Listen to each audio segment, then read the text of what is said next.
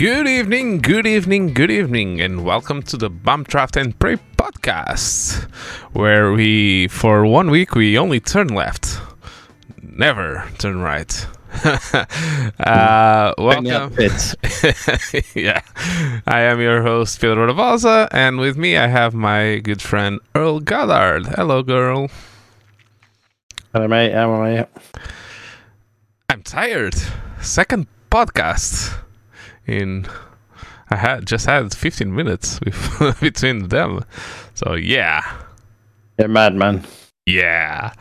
But yeah, let's talk about turning left. Um, so yeah, we're going to talk a little bit of, about NASCAR and the title decider uh, of the 2022 season. But before that, let's please talk again about last week and Martinsville. I've read and heard a few more things about the the weekend and what what happened there, and I have a little bit more of an understanding, not the the why we all knew, but how it was possible to happen. Okay. What happened? So, yeah. Do you want to set the scene? Do you want you to explain it? I um, Ross needed. Basically, he needed to beat Denny Hamlin to progress through to the last four for the championship and race for the championship last the next week at Phoenix.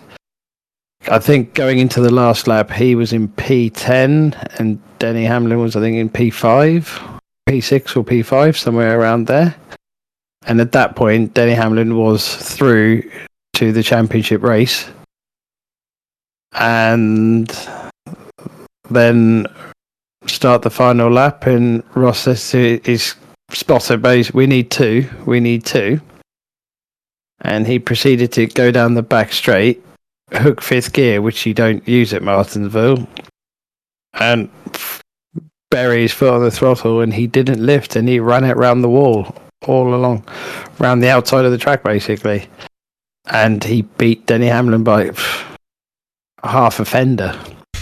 But he got through into the championship race off, and it's I mean, his uh, fame and notoriety has gone through the roof for it because I think so many no one could believe what was actually happening and then secondly everyone was just like that's fucking awesome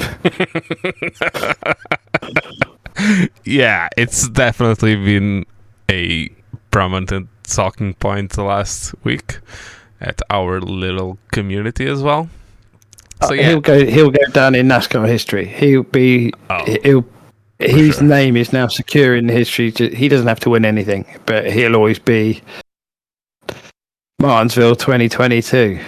Yeah, the Wall Rider. Ross the Wall Rider Chastain.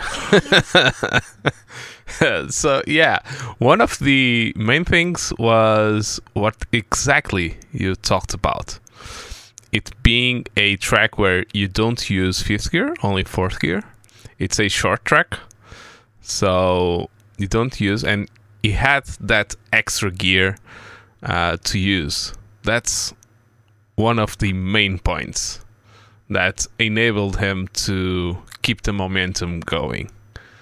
Um, because he had that extra speed to carry through the corner to enable him to for that work even to work. So he needed two more points. He didn't need to finish uh, ahead of Denny Hamlin. He needed two more points to finish ahead of him. So, but in this yeah. case, he was too far away to do anything normally in a yeah regular way. So yeah, that's one of the main points because he had actually had that extra uh, gear and extra speed to make it work. Um, the other thing, it's the car, hundred percent the car, because this has been attempted before. I I'm not a NASCAR follower. I might become one, but I, I I never was a NASCAR follower. Um, but uh, th- this has been attempted before. But in a normal track where you already do the the the corner in top gear, or you just like in Phoenix this weekend, uh, when you're not uh, fuel saving, you just shift down, and now they shift down because it's a sequential gearbox. I don't Mhm. think it's it compensated that much in previous years to shift down because it's it takes a little bit more time to to do that. Uh, but it's just a quick shift down just to get a little bit more momentum off, out of the corner. You don't gain that much. Um, it's it's a little bit different. Uh, you're already at a very high rate of speed on Mm. uh, on that corner. And in Phoenix, it didn't work because the walls actually go to the right before they go left.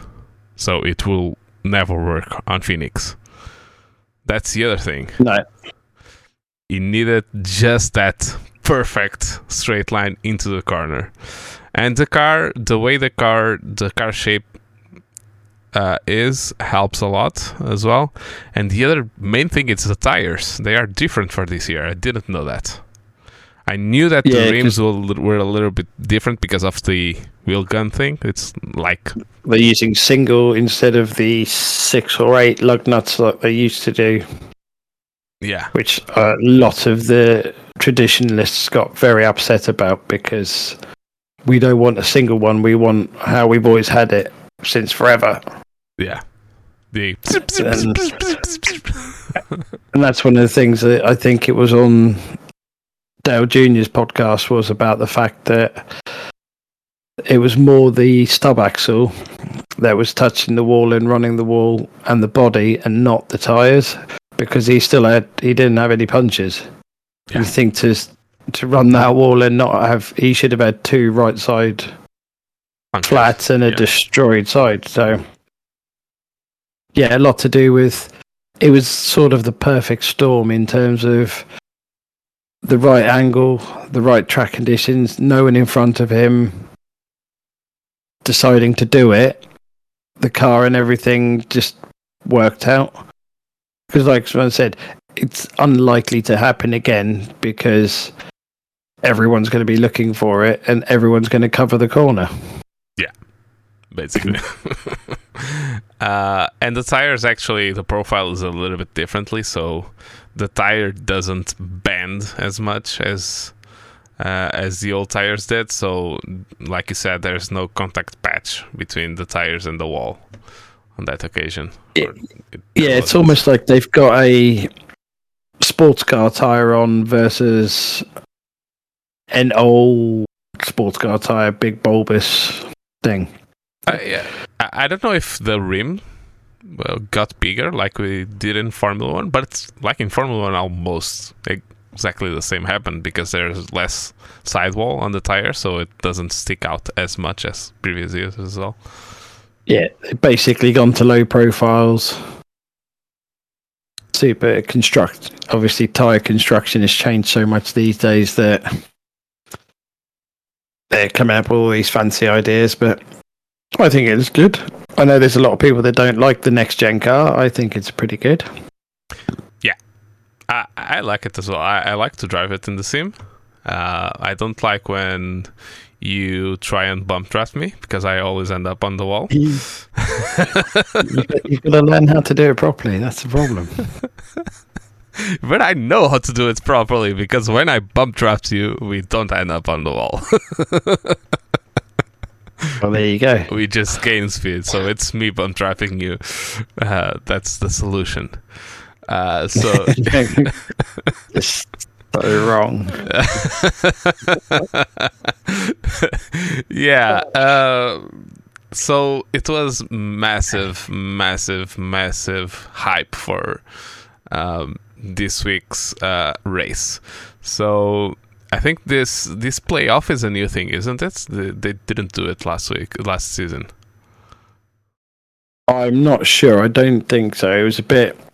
they've been changing quite a lot of things recently there at NASCAR, haven't they? So Yeah, and I don't. I'm a novice on on NASCAR. I always thought the Xfinity series was the top one and not the other way around. But apparently, it's the other way around. The Cup Series is the one that they all really want uh, to to win, basically. yeah, that that that used to be back in the day. It used to be the Winston Cup, wasn't it? Yeah. This is like going back a long time, but yeah, yeah. But I I didn't think Xfinity's their their GP or F two. Still uses the, old car with a manual gearbox and all that stuff. Uh, yeah, so basically, our their F three, F two, and F one. It's the trucks, then then the Xfinity, and then the Cup cars. So yeah. Yeah. Uh, Yeah. Prove yourself in the trucks to get a shot at Xfinity. Yeah, yeah, yeah. And actually, I heard a little bit Ross Chastain talking about that and how he had to work to even get to the Cup Series. So it was like a uh, his breakout here year where he has a competitive car in the Cup Series. So yeah, that it's a fairy tale fairy tale story. Yeah, I think I think he said two years previous to that at Martinsville he was seven laps down by the end of the race because they were just Nowhere. struggling. And then Trackhouse, obviously, I think Trackhouse bought Chip Ganassi's NASCAR outfit, and they've slowly been, I suppose, coming to NASCAR with a different attitude to the traditionalists and their way of going racing, and it seems to be working. They kind of got famous, I think, last year and more this year for they were winning on uh, the road courses, and they had good cars, and it was sort of like you want a Trackhouse car for the road course, but they weren't really at the show when it came to the bread and butter, which is the oval stuff. But they've definitely got their stuff. They're up there now, uh, consistently. Yeah, definitely. What they were not was qualifying for this for this week because Ross Chastain, after going P5 and doing that amazing move in Martinsville, qualified 25th. Uh, so, yeah. But then, but then NASCAR is one of those events where, as you've seen, even in sim, you can qualify twenty fifth. It doesn't guarantee you're going to finish there. You can a lot can be made up, especially if you've got a good car. Yeah, But as we'll find out, I I think it was. I mean, I don't. Obviously, his two his other rivals, the main one being Joey Logano, who put it on pole and was just. We've talked before about turning up at the track and the car's just dialed in, and you don't really have to do much to it. I think that's how Joey hit the track this week at, at Phoenix. He was just on fire from first practice. He was just fast.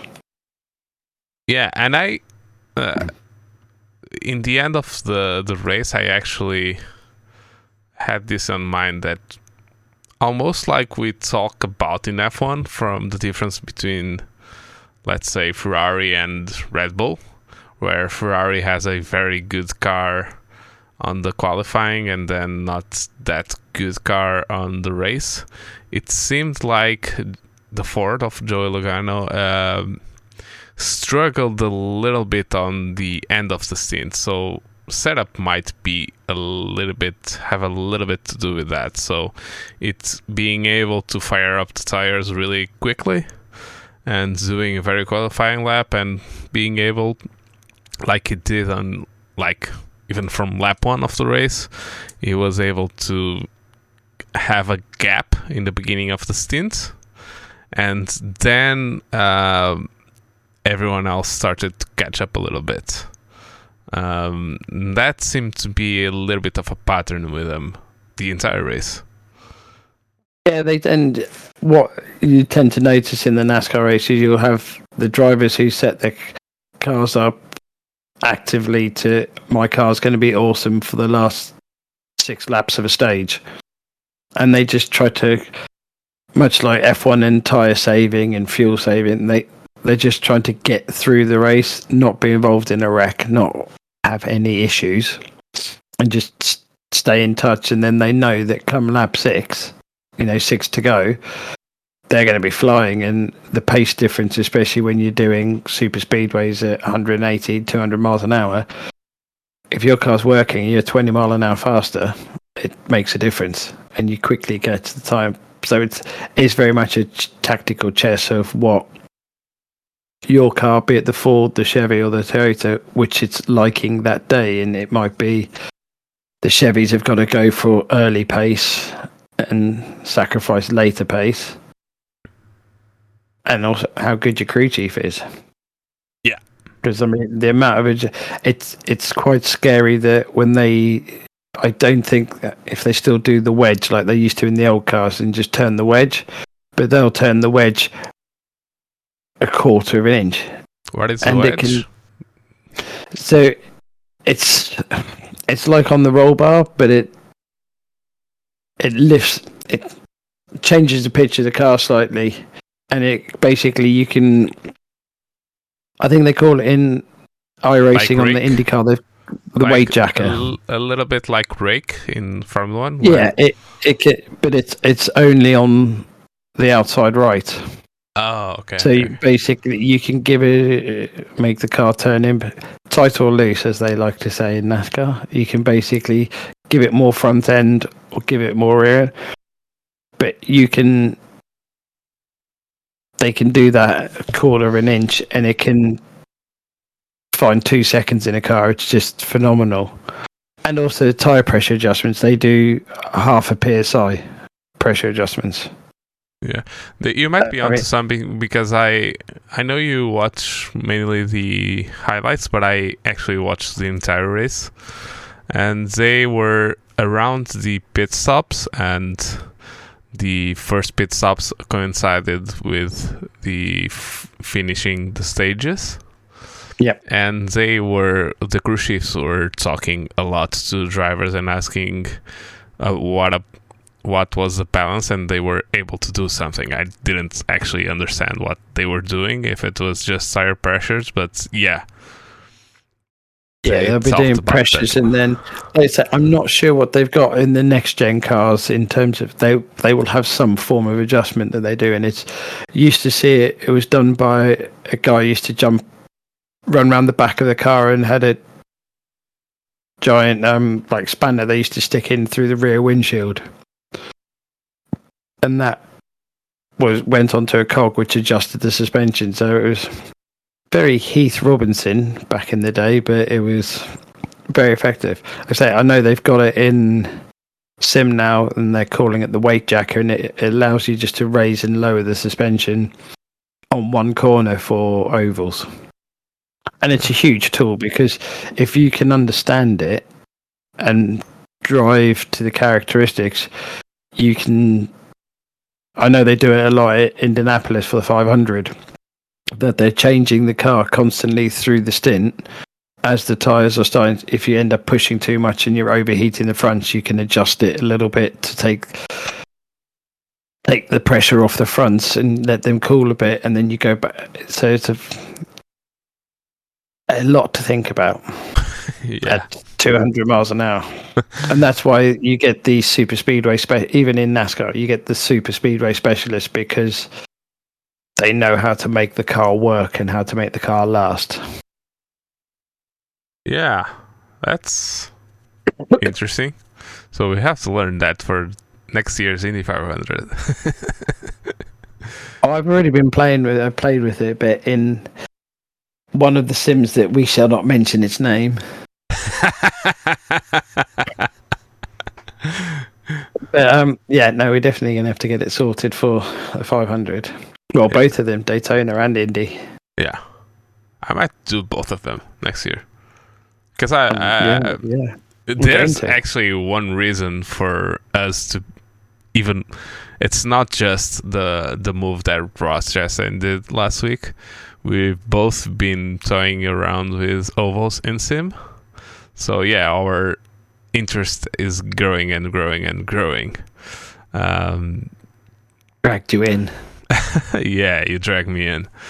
Uh, so yeah, I'm not going to lie. It was kind of a boring race. It's, it was not that full of excitement like I imagine it.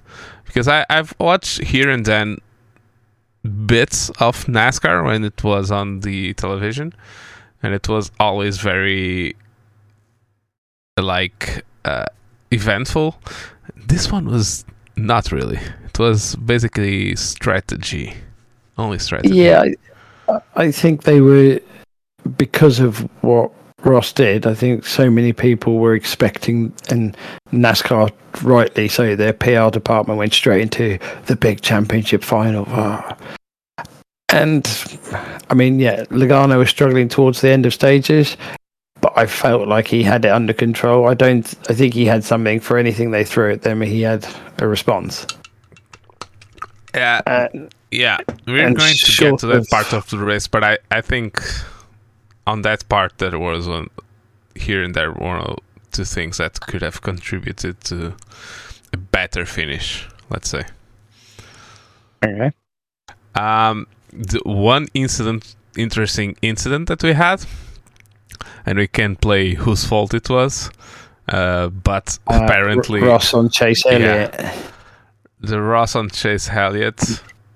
Like in my experience, if I was in my road course experience, I would say that Ross was 100% at fault. But everyone seemed to think that no, it was Elliott's fault. I yeah, they're saying Chase pulled down on it. They're saying he had a quarter panel in, and once you've got that, you can't turn down on someone. It's sort of the NASCAR rule, and he was well within his right to keep his foot in and turn him round. I, I think it's the different thing is we both come from a European style of racing, and you know, you've got to be alongside front tires to roll hoop or front tires to center of the car to basically claim that I'm going through and it's now the other guy's causing the issue.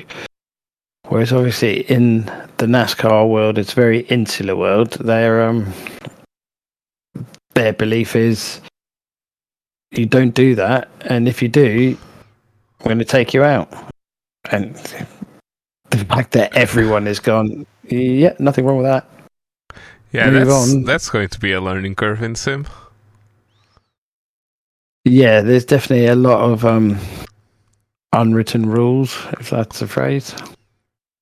Yeah, I don't know. It's very interesting. It was, uh, like I said, it was kind of a boring race compared to what I expected, but it was very, very interesting race on that part. And that incident, I was like, as soon as it happened, I was like, man, Ross screwed it. And then the commentators just went, yeah, he turns in on him. And I was like, what? Yeah. What's happening here? so, Did you even? I don't know if you heard the radio from Chase saying, "Did I do something wrong? You know, yeah. was it my fault? Did I do something wrong?"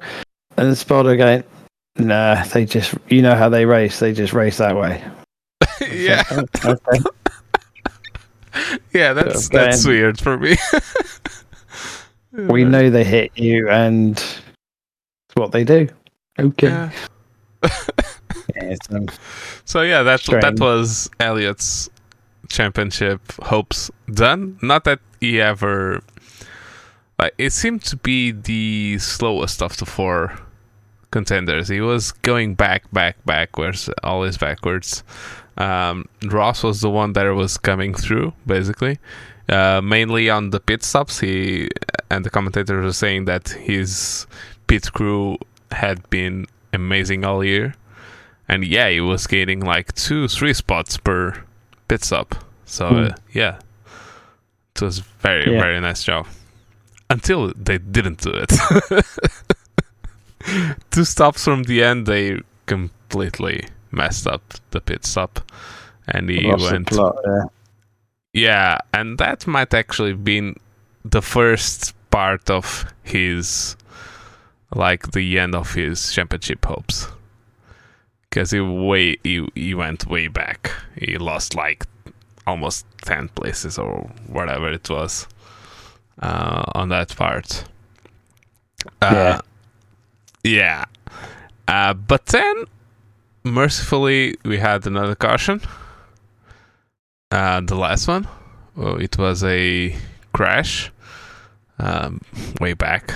Nothing uh, to do with them. And then he had a good stop again, and uh, Joey Logano had a bad stop.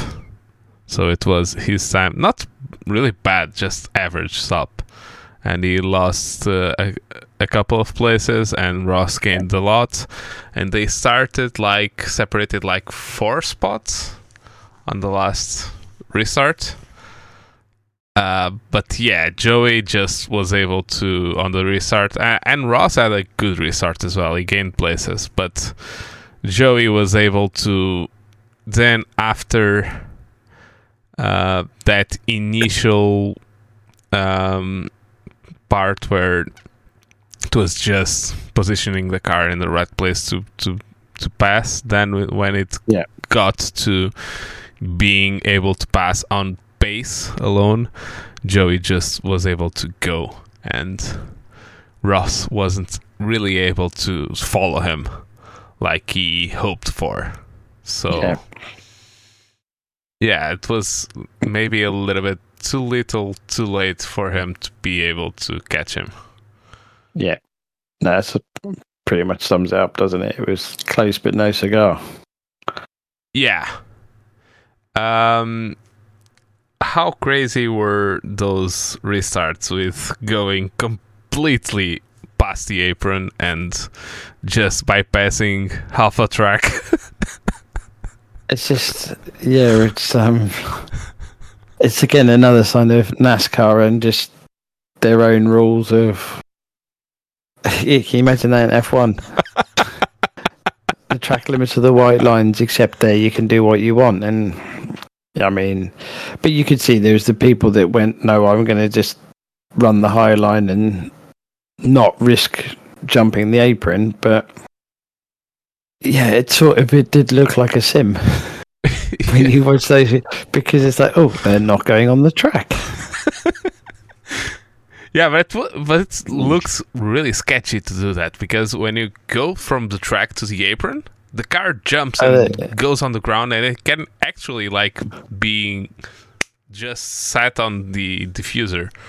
So it looks like very, very tricky to do that. And and actually, Ross had a, a big moment in one of those. Yeah, bounced up on him. Yeah, I wouldn't. I don't think I'd want to be doing that.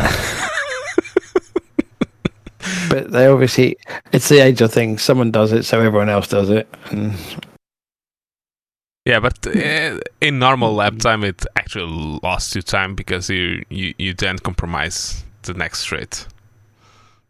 but yeah, it was a restart trick, wasn't it? Yeah. So, from what we're been saying, you might have guessed that Joey Logano won uh, the race, and because he won the race, uh, he won the championship, his second championship, and for the first time, uh, the same team won the NASCAR championship, the Cup Series championship, and IndyCar. Team Penske were able to do it on the same year. I I seem to remember hearing that that's never been done on the same year. There's been teams that won IndyCar and won the Cup Series, but on different Yeah. years. This was the first time that the, exactly the same team did won both. So yeah, Yeah, no, Penske's definitely had a good season this year, all round. all round. Yeah, very good, very nice. So it's been very interesting. We might start and cover NASCAR a little bit more. Not everything because they race every week, basically. Oh, it's just ridiculous. Yeah, it's completely ridiculous. We we needed to get full time jobs full time jobs doing this if we were to follow the all of the NASCAR ones. I can't imagine those guys that do the podcast about trucks and Xfinity and Cup Series all at once. Uh, yeah, it's is it not 34 or 35 races? Yeah, it's a crazy amount of races like that. Yes. Yeah, it's just too much. Let's say too much. So, yeah, interesting, but and we'll definitely keep doing occasionally some races uh, when there's no F1 on, or when we feel like it. We might do actually a few ones, but we're not. Uh, in spite of the just- name of the podcast, we're not going to to become a NASCAR Would- podcast. I would just do a bit of highlights now and again if there's something interesting. Yeah, like someone wall riding, like it was Gran Turismo on the outside.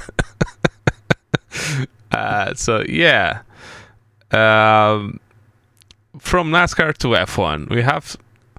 I think we just have two little battles that still um, are interesting uh, in left in Formula One, which which are I don't even care that much about the second place on the driver championship to be completely honest, but the second place in the constructor constructors championship and the fourth place I think are a little bit more interesting, um, just because of money. One money because the constructors championship is the one that really cares about is interesting for the teams about money and about let's say uh, being able to carry something into the next season so uh, we have Ferrari and Mercedes uh, battling for second place, and Alpine and uh, McLaren going for the fourth place. Um, so let's start with the first two Ferrari and Mercedes. They are separated by 40 points, if I'm not mistaken. Um, with the updates that seem to work on the Mercedes and Ferrari seeming Ferrari to disappearing. Be, yeah, disappearing. Um, do you think it's some something that we like expect? Yeah, I think I I think you should. I think Mercedes are going to come past and pip them at the line, as it were. Because Ferrari just to see falling off. Oh, excuse me. yeah. Uh, they've just they've just they've just lost pace and not considering how quick their car was start of the season. They just don't. I don't know if they've got any updates coming in, but they seem to have also so engine engine issues because obviously they turned down all the engines at Mexico and it's liable that Brazil's not exactly easy on engines either. no. So, so you expecting Mercedes to have the bettering of them at Brazil? So that forty points could be turned around quite quickly. Yeah, that's my thinking as well. And Mercedes has drivers that are quite on it. I, I George came down a little bit from the first like three quarters of the season. He seems to be a little bit more having a little bit of more of a difficult time, but he's still been racking up the points. Uh, yeah, and I, I, I don't know. I think both Ferrari and Charles are already checked out for the next season, and I don't know. I don't see Carlos being able to do anything about it. So, uh, Yeah, it's well, I've got feelings much the same. yeah, the most interesting of the two battles is the next one. So Alpine and McLaren. Uh, they are separated by s- only seven points, and it's the battle of the team that has a very fast car but a very unreliable, unreliable car, and the team that has one driver that is able to score points. Pretty much, yeah. yeah, because McLaren has 144, uh, 146 points, and 111 of those are from Lando Norris. it's Yeah. uh They need Danny to turn up like he did in Mexico for the next couple of ra- next two races, don't they? yeah, and that's exactly my uh, my uh, I'm not going to say hope. I'm going to say doubt. One, if is if Alpine can make their engines last enough for them to finish the races and actually get some points. And the other is if Daniel is going to show up to the races or not. Yeah.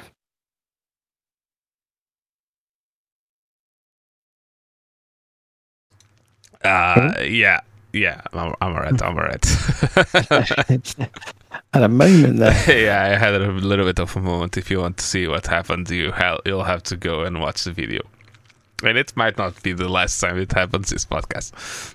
Uh, so yeah, I, I don't know. Uh, Alonso had very harsh words for Alpine last um, last race. Not not only last race, but last race was like the culmination of let's say frustrations that he had. Um, the theory is that um, with the engine regulations being frozen, you had to this year you had the last specification of engine that you could do before 2026 apart from changes cha- changes to the power unit that related to reliability. So what Alpine might have done is basically do a very risky uh, new new concept and get more horsepower. Uh, the spread of all engines right now from the best one to the worst one they estimate that it's like 10 horsepower so they risked a little bit on that and then deal with the reliability and making changes on that on that part of the engine afterwards so that's what might be happening here i think Yeah. They've gone for make a fast engine reliable instead of trying to make a reliable engine fast. It doesn't always work that way. yeah But yeah, he's basically that and I mean, alonso is now seeing that he's not going to take the like collect the fruits of his work basically because he's off yeah. Um, and yeah, he must be. Well, I don't think he'll be regretting it because I'm sure he's going for other reasons to Aston, but they're not really firing that well at the moment either. Yeah, let's be honest, they've been a lot better in the second half of the season. Uh, and they might, I, I don't know, it's a team that it's evolving, but again, I don't think that he's going to take advantage of his work at Aston Martin either, while he is, uh, or seems to be in the top of his game right now he's like what 42 43 years old so it will eventually catch up to him uh age i'm saying uh Yeah. But then, if you notoriously, if you look through Alonso's career, he had his time at Renault, won his championships, went to McLaren, and then okay, we'll forgive the McLaren era because him and Lewis didn't really get on, shall we say? oh, But then you look everywhere. He's then gone. Ferrari's the team to be at. He's jumped ship and gone to Ferrari, and then they struggled, and he's built the team right, and then gone. Oh, this is rubbish, and left. And the following year, the car's awesome. And he seems to have this habit of jumping ship just season too soon, and then the people that come in behind him have great cars, and he's always like, "Oh, when I was there, it was shit." And so, but he doesn't seem to hang around that extra year.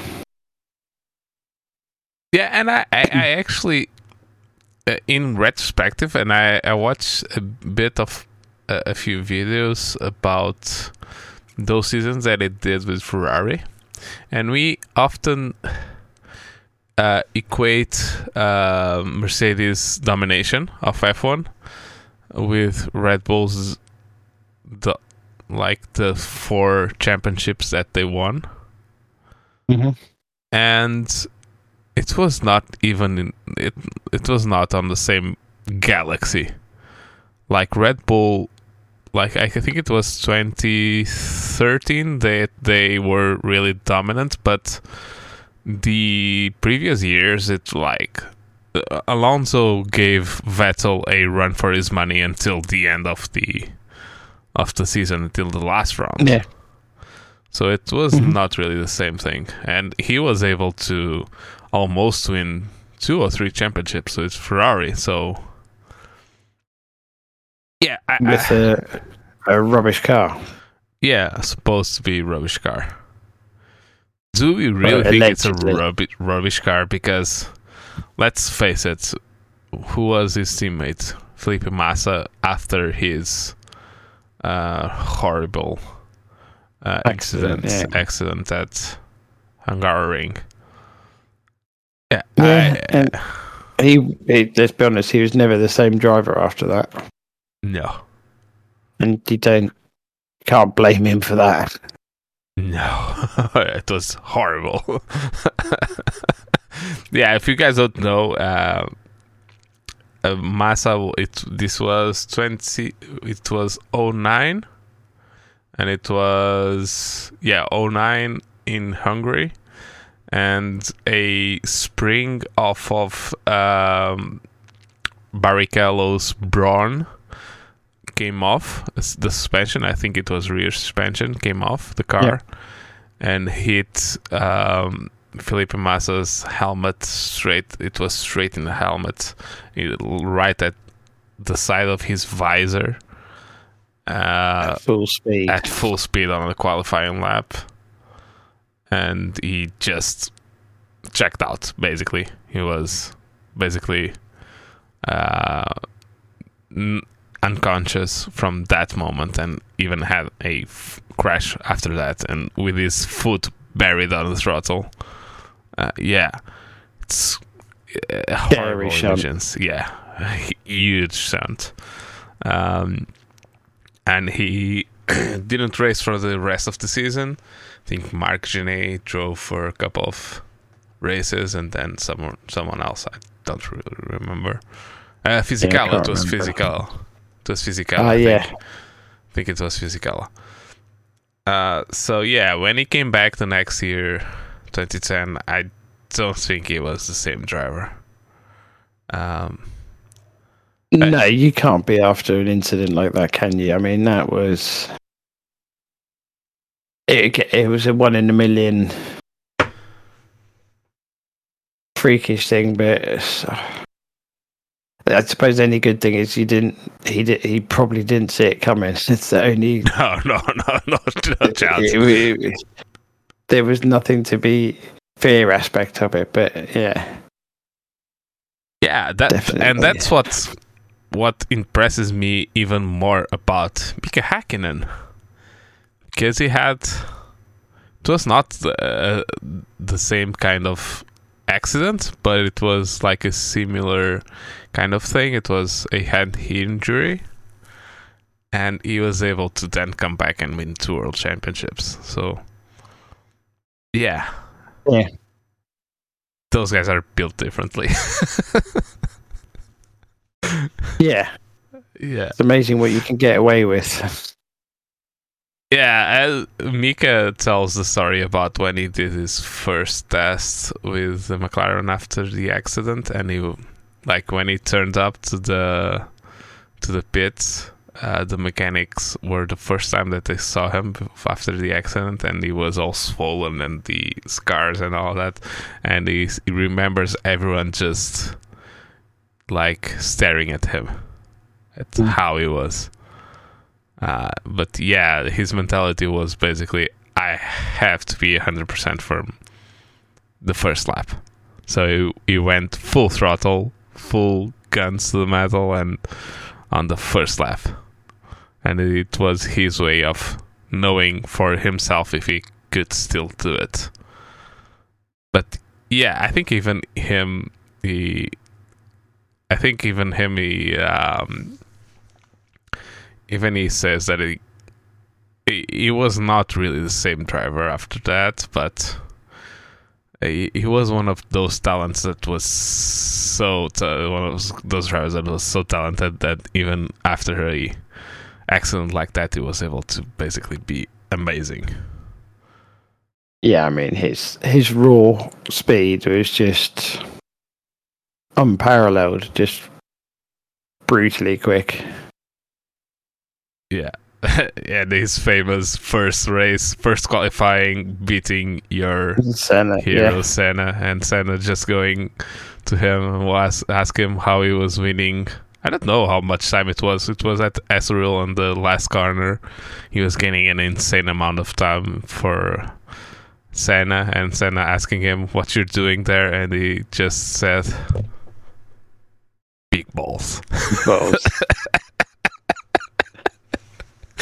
So yeah. Yeah. Mic drop. See you later. I don't think Senna was too impressed by that. No. yeah. so yeah, coming back to to uh, Alpine and McLaren. So yeah, let's see. It's uh, I, I don't really know how to call it because the, when you have uh, unreliability as an equation and has a cons- possible consequence for for a battle for something, it's it's tough to call. Let's say. Yeah, I think if they were to finish, you've got to put the fight will be between Lando and both Alpines. and Fernando. So they they'll sort of cancel each other out into being able to score outscore each other, and then what Alpine currently have in their pocket is the fact that Ocon isn't slow, and he's not much slower than Alonso, and he's not finishing much too far behind Alonso. And well, poor old McLaren. To take it, we all love Dan, Danny Ricciardo, but if he, he, it wouldn't surprise me if he finishes P seventeen or something silly like that at this next race. Just, and his his answer will be, I don't know, just can't. I don't know. I just don't know what's happening, but we'll work on it we'll find it. It's like just not good enough. yeah. Uh, Uh, yeah, I think he's gonna he's gonna be the reason Alpine beat them. yeah, and I don't think actual Daniel ever went that well at Brazil, so No, I don't remember him being being special there. Neither at Abu Dhabi, so yeah. Let's see, uh, No, but it doesn't, doesn't it doesn't bode well. Yeah, But then Lando needs a good strong finish. It might be enough just Lando on his own if the Alpines still have their reliability issues. yeah. Let's not forget that Lando was the only driver to have a podium this season, apart from the top six. Yeah. So yeah, he might Lando it into a podium again. So uh, that's the other thing that we have. We can have is Lando just turning up and dragging a I'm going to swear shitbox into a podium position or a fourth place, something like that. And then the last few years, notoriously, they've had bad weather around the race time in Sao Paulo, so it could well be a wet, wet, dry race, which seems to be the form the last few times there. So we know Lando likes those conditions. But then, so does Alonso. I don't know. It could be. Uh, you just reminded me of last year's Sochi Grand- Grand Prix. Oh, Yeah. I'm going to cry after the podcast. yeah, that was a hard one. yeah, yeah, yeah. Hopefully, McLaren say say to him that rain is definitely coming this time. I think they learned their lesson. Yeah, but I think it'd be difficult for them to turn around and not take the driver's thing in that time. End of the day, they can tell him whatever they want, but if he doesn't want to come in, yeah, he just doesn't turn. He doesn't turn the wheel, and when you're that close to winning your first GP, he. I think it's something you go. I'll be able to do it. I can do it. I can do it. And then when you get Bambi on ice, and you go, "Ah, oh, fuck." Yeah, but actually in Sochi, the the thing I, I don't really know because we're not in, we don't really know because we're not inside the team. But even the team was like we could have been a little bit more um, assertive with him. Assertive with him, and he said that if they were really assertive and told him rain is coming and it's going to rain a lot and you're going to need wet tires, you're not going to be able to keep it on track.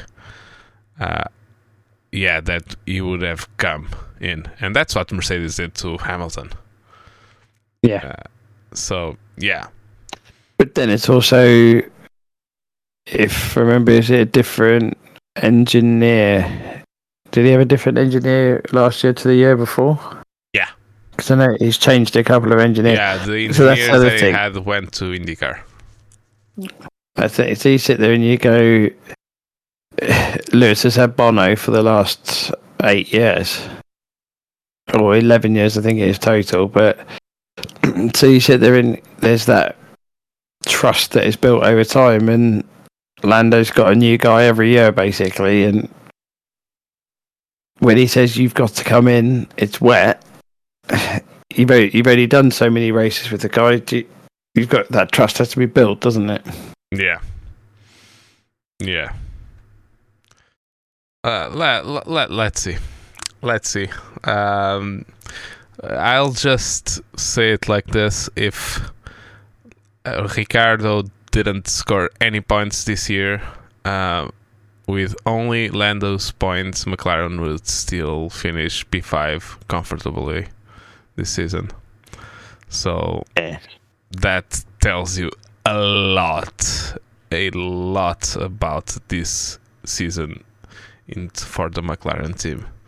So yeah, let's just talk a little bit about sim racing for a moment because we had our first round of the TWR uh, iSprint Championship. That it's um, TWR is a sim racing team and community, uh, and me and Earl are the uh, admins, founders, founders, admins bosses, dictators, uh, uh, whatever you want to call, or and it went pretty well. Apart from a little bit of a hiccup somewhere that I'm not going to say whose fault it was, but I even turned my finger the right way. even that worked. uh, so yeah, but it went real, really well. Um, not everyone yeah, that so, yeah. registered showed up, but almost everyone showed showed up for the race, and it was a fun race. No real big incidents, no reports. no, no, everyone behaved themselves. Yeah, everyone behaved, and we have uh, two little adjustments to the regulations. So we're now from now on, and this came from a small error when we created the second server that the server came out with open qualifying instead of the usual iRacing close qualifying. Uh, but everyone seemed to like that a lot. I actually loved it. Absolutely loved it. Um, it's a nice change from the usual close qualifying iRacing thing. And oh, it, it's another variable, isn't it? Yeah. Uh, you're not just doing a hot lap, you're doing a hot lap and you're trying to, much like in F1, you're trying to find the gap, you're trying to find the space. And the only difference is the speed difference between the two classes is immense. Yeah. So LMP2s so, and GT3s. So yeah, it's definitely um and there's going to be pe- there's going to be times where your lap's going to be ruined by someone and there's times when you're going to lo- ruin someone else's lap because you're not going to pull over because you're on a lap so yeah it's another dimension and it's a bit more real life a bit yeah. more realistic so i actually my my qualifying was was very very intense because i didn't understand that you could actually do like full 10 minutes. The full 10 minutes, yeah. I thought it was the three laps again. And I didn't know that that you had another two minutes after the 10 minutes, so you could actually finish your last if you started before the checkered flag. Uh, yeah, the last lap you could actually do. So I was kind of throwing the towel. I was P2, I think, uh, Tiago had the run on me, and then I I I had a slower LMP2, not GT3, LMP2 in front of me, and I just let him go, and I thought I had a a, uh, a big gap, a, a, enough of a gap for him to to do a another one, but then I finished the my last lap. I finished like 0.2 of a second from him, so it was right to the line. And I had a GT3 car. I had to lap a GT3 car on the last corner on the inside, so I had I couldn't go all the way to the outside. So it was like very fun, very fun, and I got pole, so that was awesome. That's why it's fun. The, the, no, but you know the thing of managing gaps and uh, having to to take into account slower cars and different classes thinking. and all that stuff. Yeah, thinking. You have to think. It's not just you don't have to only think about breaking points and lines. You have to think about more stuff. So yeah, it was very yeah. fun. Uh, and the only uh, uh, the other regulation cha- change that we had some some drivers uh, seem to be a little bit more comfortable with having a incident limit um, not that it was a problem this uh, on this occasion, but everyone seemed to think that it was a good idea. So now we have a 12 incident limit, and then uh, and you get a drive through, and then every eight incidents after that. No disqualifications like you have on the on the iRacing one. Um, but yeah, only drive-throughs, but we have an incident limit right now. So yeah, those are the only two really differences. Big changes. Big changes.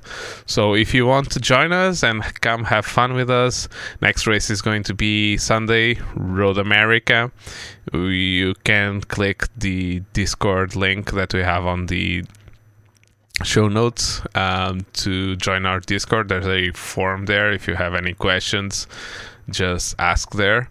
Uh, don't forget to when you enter to go to the rules uh, rules channel and read and accept the rules to have access to the entire server. Um, so yeah, it's until the end of the month every Sunday at 9 p.m. Uh, GMT. So yeah, it's our first uh, venture into uh, championship um, organizing in iRacing. Uh, and apart from that, we only we had two teasers, and I'm only going to say the names of the championships that we're going to organize for 2023.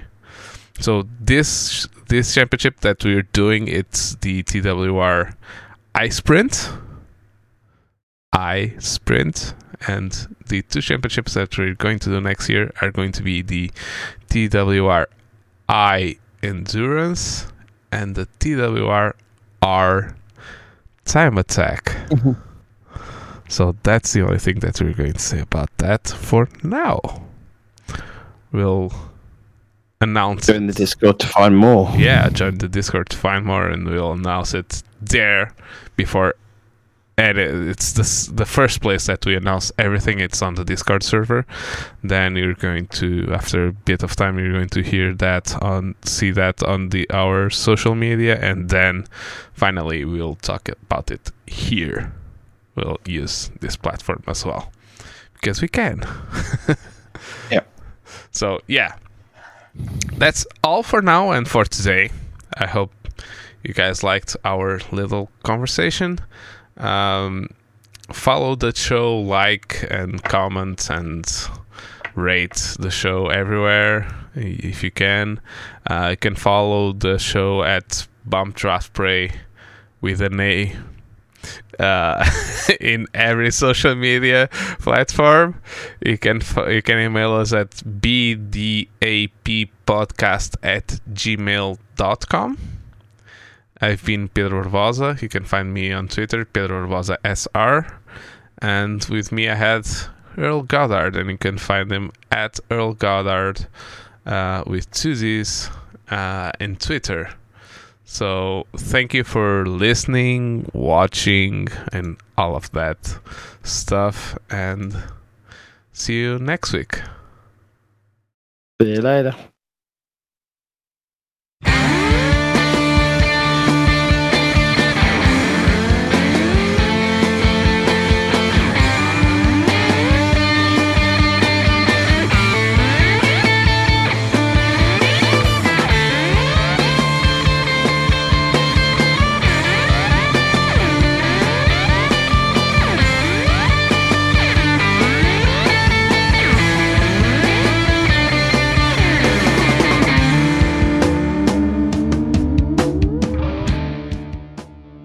Draft and Pray is an independent podcast, and the music was by Lettin' Punks Know.